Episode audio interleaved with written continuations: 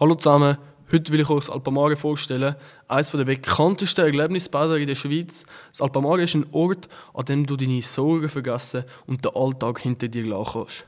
Mit einer Fläche von über 600.000 Quadratmetern bietet es eine breite Palette an Attraktionen und Aktivitäten für die ganze Familie. Das Alpamare verfügt über eine Vielzahl von Wasserrutschen, darunter die weltweit längste Trichterrutsche sowie Wildwasserrutschen und Wellenbecken.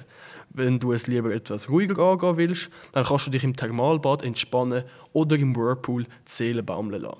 Für die jüngsten Besucher gibt es einen eigenen Bereich mit kleinen Rutschen und Planschbecken. Neben den Wassersportaktivitäten bietet Alpamare auch eine breite Palette von gastronomischen Angeboten.